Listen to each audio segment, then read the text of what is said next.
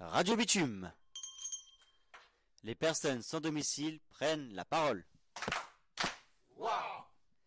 Eh bien bonjour à tous, bienvenue euh, sur la radio Bitume du mardi 7 février 2022. Autour de la table aujourd'hui avec nous Zoubir, Faustin, Diallo, Mike, Kevin, Rudy, en régie Natacha, Lorraine et Charlotte. Et donc on va commencer tout de suite avec un coup de cœur de Faustin qui nous parle d'un preuve de philo. Merci Mike et tout. Euh, je suis très très préoccupé par. euh, je suis très préoccupé par euh, le sujet qui concerne.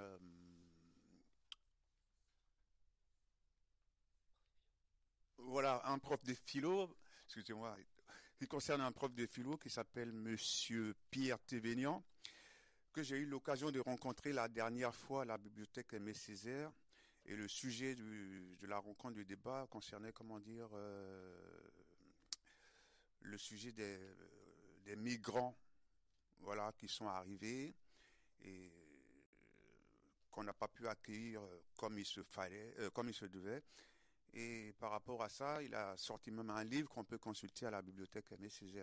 J'ai trouvé ça très intéressant parce que la France est, comme la devise, tout le monde le sait très bien d'ailleurs, c'est l'égalité, la fraternité et euh, je crois bien euh, la devise c'est égalité, fraternité, voilà, égalité, liberté, fraternité.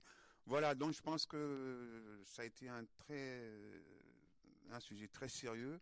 Ça m'a beaucoup plu parce que je pense que on a tous chacun connu des, des hauts et des bas et ça a permis euh, à pas mal de gens de pouvoir euh, changer leur euh, regard par rapport aux étrangers, aux migrants.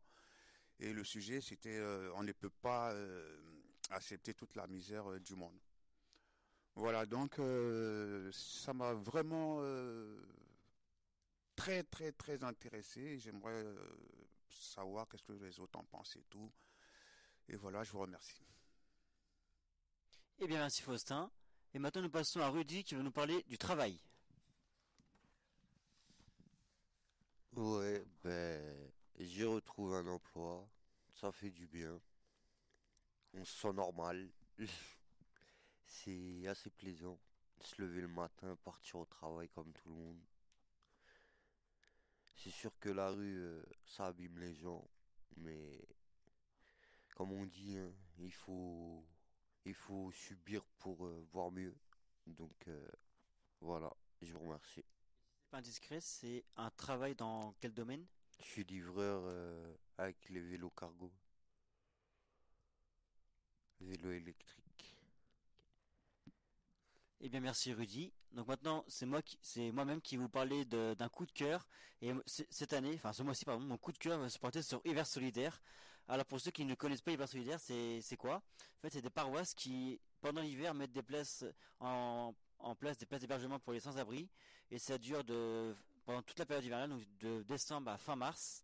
Moi, je suis dans la paroisse Saint-Vincent-de-Paul, euh, dans le 10e arrondissement, à la gare du Nord. Il faut savoir que sur Paris, il y a 41 paroisses qui font ça chaque, année. Et euh, cette année, c'est aussi les 15 ans d'hiver solidaire. Donc euh, ce dimanche-là qui arrive, euh, toutes les paroisses vont se rassembler pour faire une, grande fête. Et ça permet aussi aux, sans-abri de rencontrer de, nouvelles personnes, de nouveaux bénévoles. Et c'est agréable. Après, il y a des horaires à respecter. Par exemple, il faut- partir le matin à 8h, il faut rentrer le soir à 20h. Mais sinon, c'est un endroit très agréable et très, très accueillant, très chaleureux. Et maintenant, on passe à Zoubir qui va nous parler d'un concert de Anne Kefelec. Bonjour tout le monde. Euh, ma découverte euh, de la salle Gaveau et de sa sonorité, euh, j'ai assisté à une présentation de la pianiste Anne Kefelec, un après-midi euh, relaxant. Eh bien, merci Zoubir. Et maintenant, on passe à Diallo qui nous va nous parler de qu'il n'y a pas assez de place d'hébergement. Diallo, on t'écoute. Bonjour tout le monde. Moi, ce qui me fait euh, vraiment mal au cœur, c'est de voir les femmes dormir dans la rue. La rue, elle est trop dure. elle est dure pour les hommes. Mais pour les femmes, franchement, la France, c'est un pays, euh, on dit la France c'est un pays de, c'est un pays qui est riche. Mais pourquoi la France laisse les femmes dormir dans la rue? C'est pas parce que je suis un défendeur des, droits des femmes ou tout, tout, tout. Mais ça me fait trop mal au cœur de voir les femmes dormir dans la rue. Hein Donc, moi, je fais appel au gouvernement. Euh, tous ceux qui sont impliqués, les associations, c'est-à-dire qu'ils ouvrent des centres d'hébergement. Pas pour les hommes, mais pour les femmes. Franchement, pour les femmes. Ça fait trop mal au cœur. Et je vous remercie. Et par rapport à ce que tu dis, je vais rebondir dessus parce qu'il y a eu des chiffres. moi, j'ai des chiffres euh, qui sont sortis. Bon, c'est la date 2020. Et il faut savoir qu'en 2020, il y avait 38% de femmes à la rue. Mais on les voit pas en fait. Parce qu'elles sont cachées, soit elles sont cachées dans les parkings, elles sont cachées dans les cages d'escalier. Et sinon, il y en a même qui se griment en, en homme, justement, pour pas subir de violence. Monsieur Mike, euh, juste, euh, je voulais rajouter euh, juste quelques secondes de plus. Pour moi, un pourcentage, 1% c'est trop. Pour les femmes. Je préfère 99% des hommes qui soient dans la rue, mais 1% des femmes. Ça me fait trop mal de voir les femmes dans la rue. La rue, elle est trop, elle est trop difficile, elle est trop compliquée. Une femme dans la rue, ça fait trop mal. Merci. Merci Diallo. Et donc maintenant, nous allons passer au forum. Et ce, mois-ci, le débat se sera sur le réchauffement climatique. Et donc on va commencer par Faustin avec sa prise de conscience.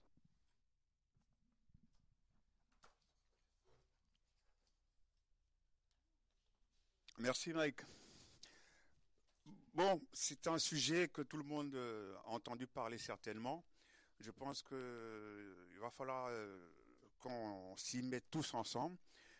Vu l'état de notre planète au niveau du réchauffement climatique, les émissions de gaz à effet de serre par rapport à l'activité humaine aujourd'hui, on ne peut plus le nier, on ne peut plus en débattre. Alors nous devons tous apporter notre contribution à changer nos habitudes, aussi alimentaires que dans le transport et que euh, tout ce qui concerne euh, les véhicules, euh, les camions, etc. Alors donc j'attire l'attention de tout le monde à mettre la main à la pâte, à ce que notre belle planète, nous puissions essayer de, la garder aussi bien comme nous l'avons trouvée, aussi pour la génération future, et que nous engageons tous à, à contribuer pour que nous puissions essayer de vivre le plus longtemps possible et laisser une planète en bon état. Voilà ce que j'avais à dire. Eh bien, merci Faustin. Maintenant, on va passer à Diallo sur quelles solutions pour lutter contre le réchauffement climatique. Il y a tellement de solutions, tellement de solutions. Oh là là. Et nous sommes là en train de regarder la Terre en train de, de, détruire devant nous euh, sans rien faire. Si chacun de nous chaque individu, plus de 8 milliards d'individus sur la Terre, si chacun essaye de planter 100 arbres, déjà ça va faire une grande chose pour, euh, pour la lutte contre euh, ce phénomène. Mais en fait, on fait rien, on en parle, les médias, le gouvernement, on parle, mais personne ne lève euh, son petit doigt. Donc avec les voitures électriques, tout, tout, tout. Et puis même en Afrique, par exemple, hmm, on est là avec le soleil, tout ce qui peut se faire sans la peur de tout ce qui peut détruire. Mais on ne fait pas appel à, ces, ce truc, quoi. Moi, pour moi, je pense que c'est nous, nous sommes à la base et puis on, contribue à ce que tout se détériore, quoi. Sinon, la solution, c'est dans la main de tout un chacun. Et c'est pas du tout difficile. Je, vous remercie. Alors, qu'est-ce qui pollue par rapport au changement climatique? Qu'est-ce qui peut faire que le changement climatique s'accélère? Bah, c'est déjà c'est les voitures, les pots d'échappement qui font de la fumée. Donc, moi, je trouve qu'il y a une bonne solution qui est faite quelques dimanches euh, par mois. Ça s'appelle Paris Respire. C'est-à-dire que dans certaines zones de Paris, les voitures sont interdites de rouler. C'est autorisé que aux piétons, ex exceptionnellement aux taxis, aux bus aussi. Même si les bus, c'est vrai qu'ils polluent, mais bon, faut bien transporter les gens quand ils n'ont pas de voiture. Et, ça permet, et j'ai remarqué que ça, bah, ça aide à diminuer le réchauffement climatique. Et, et donc du coup, nous allons passer maintenant à l'instinct culturel. Et on va commencer par Faustin qui va nous parler d'un livre qui s'appelle Comment utiliser les écrans en famille. Faustin, nous t'écoutons. Merci Mike. Ça, je pense que aujourd'hui nous avons tous soit une tablette, euh, un smartphone, un ordinateur et euh, voilà, on appelle ça euh, l'intelligence artificielle avec des algorithmes. Tout le monde le sait comment ça fonctionne. Aujourd'hui, je crains bien aussi bien pour nous qui les utilisons ces matériaux qui sont électroniques qui ont un danger, un impact sur les jeunes enfants.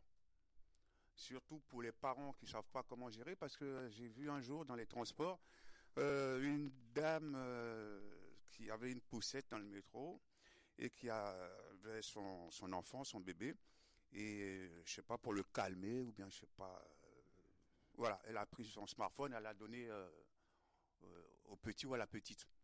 Ça m'a sidéré parce que je pense qu'il va falloir qu'on puisse réglementer ça pour pouvoir avoir une bonne utilisation. Qu'est-ce que je veux dire par là? Bah, c'est pas régulé. Et par rapport à ça, bah, j'ai été à la bibliothèque, j'ai trouvé un livre qui est très intéressant qui s'appelle Comment utiliser les écrans en famille pour aider euh, certains parents à prendre leurs responsabilités par rapport euh, à leurs enfants il y a une certaine heure, il faut pouvoir un peu euh, avoir des bonnes communications avec un échange avec les enfants, qui racontent un peu leur journée, comment ça s'est passé avec la, euh, maîtresse ou avec euh, le maître, et qu'on retrouve ce, côté humain. Et ça me tient beaucoup à cœur parce que ça, c'est- bon, j'ai rien contre la technologie, mais la manière dont ça se passe, qu'on n'arrive pas à réguler, et qu'il n'y a pas un âge, comme par exemple l'alcool, je sais pas, à partir d'un certain âge, on ne peut pas acheter euh, l'alcool, il faut être majeur, euh, les clopes et tout, bon, tout a été régulé. Donc euh, voilà, ce que je voulais dire, c'est que ça a un impact euh, très grave et tout sur la concentration et l'attention des plus jeunes, aussi chez les adultes d'ailleurs, hein, qui ont aussi des gros soucis. Et voilà, j'aimerais bien que ça soit pris au sérieux et que les parents bah, jouent le rôle des parents en ayant une éducation aussi, euh, une bonne éducation et une bonne utilisation de ces technologies qui sont aussi dangereuses et c'est l'effet pervers. Donc euh, moi j'ai des neveux, j'ai des nièces et je m'inquiète aussi pour eux, surtout au niveau de la, euh, la concentration et de l'attention chez les plus jeunes. Voilà, donc je vous remercie. Merci Faustin. Et maintenant, nous allons passer à Zoubir qui va nous parler d'un film qui s'appelle Les Banshees d'Ini Sherin. Zoubir, on t'écoute. Oui. Euh, c'est un beau film, en tous les cas, qui a été euh, euh, descendu en flammes par l'émission Le Masque et l'épée de France Inter, alors que c'est un beau film qui, qui, qui, qui était proposé aux Oscars au cinéma. Et il part d'une amitié, de la rupture d'une amitié, en comparaison à une métaphore au monde animal compationnel. Euh, et avec des paysages sauvages. Et euh, en plus, on sort avec une, une certaine moralité sur, euh, sur la vie insulaire et sur l'amitié qui, qui, peut, qui peut dégénérer en, drame. Merci Zoubir. Et maintenant, c'est à mon tour. Alors, je vais vous parler d'un film qui s'appelle Avatar 2. Donc, euh, il faut savoir que Avatar 2 est sorti au cinéma il n'y a pas très longtemps. Et pour l'avoir vu, en fait, j'ai déjà vu le premier et j'étais impatient de voir la suite. Mais quand j'ai vu qu'il durait 3h15 et que c'était en 3D, je me suis dit, bon, ça va être long, mais je vais quand même, y aller. Et au final, je n'ai pas regretté mon choix parce qu'en 3D, c'était magnifique, même si c'était long de rester 3 heures au cinéma avec des lunettes 3D. Mais c'est un film intéressant et j'ai qu'une hâte, d'avoir la suite, même si, d'après ce que j'ai entendu dire, la suite de Avatar 3 durerait à peu près entre 6 et 9 heures. Donc voilà. Et maintenant, on va, passer à la dernière partie de notre émission de radio qui s'appelle le Streetbox et c'est Diallo qui va nous raconter une petite histoire. J'adore raconter des histoires. Et là, je vais vous raconter une- je vais vous raconter une histoire. Cette histoire, c'est tout ce que Dieu fait est bon. Qu'on croit ou qu'on ne croit pas, tout ce que Dieu fait est bon. Et c'était un roi qui était allé à la guerre et qui a perdu un bras. Quand il a perdu, son bras, tout le monde se lamentait. Le roi a perdu le bras. Le roi, qu'est-ce qu'on va faire pour le roi? Et l'ami proche du roi, il dit, le roi, c'est pas grave. Tout ce que Dieu fait est bon. Il dit, un bon Donc tu es content. tu es content que mon bras, soit coupé. euh, et c'est comme ça que tu agis. Et là, je vais te mettre en prison. Il dit, non, le roi. Tout ce que le Dieu fait est bon. Tu répètes. Et il le prend, il le met en prison. Et une semaine après, ou un mois après, le monsieur, il était toujours- en prison parce que il dit que tout ce que Dieu fait est bon, parce que le bras du roi était coupé. Et le roi, ce jour, se promenait. En principe, normalement, il devait être avec euh, le monsieur qui était en prison. Donc, il se promenait et il se fait choper par des voyous, des malfrats. Et là, on prend le roi et on veut le sacrifier, on veut le donner au sacrifice. On l'amène. Et le chef de, de ces bandits trouve que le roi, bon, il savait pas que c'était le roi, quoi. Mais pour faire sacrifice, lui, il avait besoin d'un homme tout entier. Et, ce nom, et cet homme manque un bras. Donc il était obligé de le libérer parce que là, il lui manque un bras. Et il a été, c'est comme ça qu'il a été laissé et il est parti. Et il rentre, il est tellement si content, et il était tellement content de ne pas avoir un bras. Et il vient, il rentre et il libère, il libère euh, le prisonnier. Il dit, tu avais raison. Tout ce que Dieu fait est bon. Parce que je n'avais pas de bras, c'est pour cela que j'ai été libéré, j'ai été sauvé. Et l'autre lui répond, il dit, oui, c'est ce que j'ai dit. Tout ce que Dieu fait est bon. Il dit, mais en fait, ça fait un mois et toi tu es en prison. Tout ce que Dieu fait est bon. Ça fait un mois tu es en prison. Il dit, oui, tout ce que Dieu fait est bon. Il dit, mais pourquoi? Il dit, ben, ce jour-là, je devrais être avec toi. Toi, tu n'as pas de bras. Donc moi, entier, tout entier, je serai à côté de toi. Donc c'était moi qu'on allait sacrifier, qu'on allait tuer. Donc, mais de fait que je suis en prison, j'ai été sauvé. Donc, raison pour laquelle je dis que tout ce que Dieu fait est bon. Et c'était l'histoire que je voulais vous raconter, que je voulais partager avec vous. Merci. Eh bien, merci à toi, Diallo. Et maintenant, nous passons à Faustin qui va nous parler des tirailleurs d'Omar Sy. Merci Mike.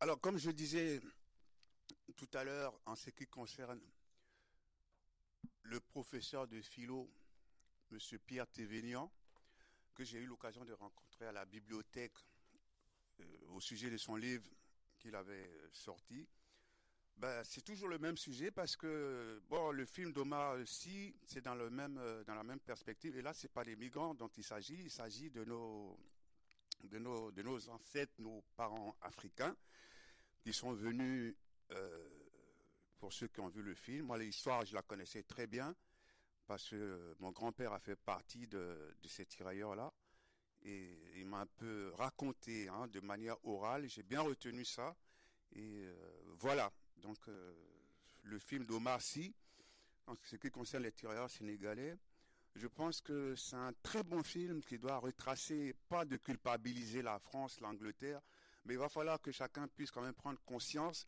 de ce que nos ancêtres ont pu faire, le rôle qu'ils ont joué par rapport à la libération de la France. C'est quelque chose quand même de, sérieux qu'il faut prendre en considération et qu'il faut peut-être expliquer aux plus jeunes et qu'il faut apprendre même à l'école parce que ça fait partie aussi euh, des problèmes concernant, euh, comment dire, euh, la Shoah par exemple. C'est quelque chose de dramatique, ce qui est arrivé aux Juifs. Et nous tous, a appris cette histoire avec le Troisième Reich, avec Hitler, on connaît tout. Et voilà, j'aimerais aussi que ça fasse aussi, voilà, ce que ça fasse, ce que ça donne un exemple de ces choses à ne plus refaire et que la nouvelle génération européenne, africaine ou américaine sache l'histoire des tirailleurs, euh, des africains, le combat qu'ils ont fait pour la libération de la France et que bah, merci beaucoup à Omar Sy et merci à Radio Butine de nous donner la parole pour un peu expliquer ce que nous ressentons tous et ce qu'on pense euh, le dire sincèrement, sans ambiguïté. Voilà. Merci Faustin. Et maintenant, je vais passer la parole à Rudy qui va parler de quelque chose que qu'on ne parle jamais, mais qui va rendre hommage à un sans-abri qui est décédé il y a une semaine. Voilà, je reviens sur ce que disaient mes collègues. La rue est très difficile. La rue laisse des traces, la rue tue des gens. Et il y a une semaine de ça, j'ai appris le décès d'une personne qui m'était chère. C'était un homme qui dormait aux Tuileries. Il était souvent à de l'Est. Et il est mort de froid sur le sol, dans l'indifférence de tout le monde. Et voilà, le matin ils l'ont trouvé. Un de plus que nous on aura vu décéder et dont les gens s'en moquent, qui va finir en fausse commune. Donc aujourd'hui je voulais lui rendre hommage sur Radio Monsieur. Merci. Franchement, c'est un bel hommage. C'est vrai que personne n'en parle en général, mais on, ne pense pas aux gens qui meurent tous les jours, qui sont dans la rue, donc c'est pas évident. Merci Rudy. Et donc maintenant, pour essayer de redonner un peu, de bonne humeur aux gens, je vais essayer de vous, raconter deux ou trois blagues. Alors, j'essaie de réfléchir à quelques bonnes blagues qui vont venir du premier coup, je pense. Bah, par exemple, Monsieur et Madame m'ont vu ça ont un fils. Comment il s'appelle?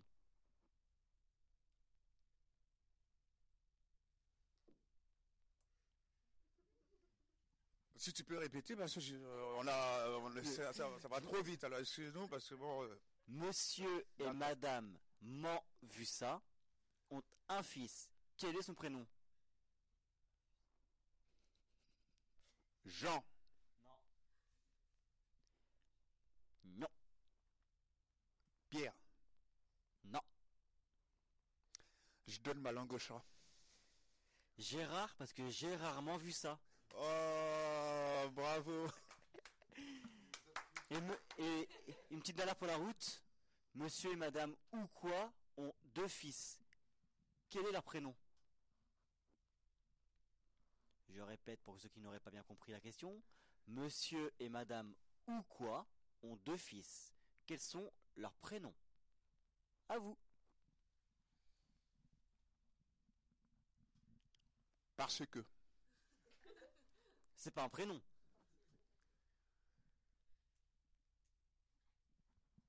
Je ne sais pas. Ce n'est pas un prénom non plus. Donc je pense que je vais donner la réponse. C'est c'est Ted et parce que Ted et ou quoi? Oh là là là là. Et donc, donc merci. Juste, je voulais dire l'oiseau vole. Pas mal. Le voleur vole aussi. On est d'accord? Oui. Mais en fait, les deux, ils sont quoi? Qui les différencie?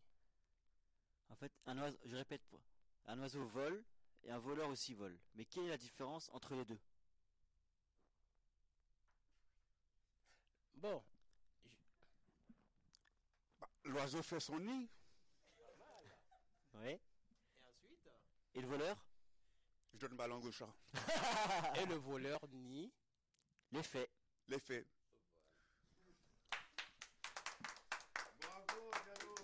Donc, et c'est déjà la fin de cette radio du mois de février 2023. Donc merci à tous d'avoir été là, à savoir Zoubir, Faustin, Diallo, Kevin, Rudy, votre fidèle serviteur et animateur de karaoké, Mike, Et merci à la régie, Natacha, Lorraine et Charlotte. Donc, Radio Bitume. Les personnes sans domicile prennent la parole.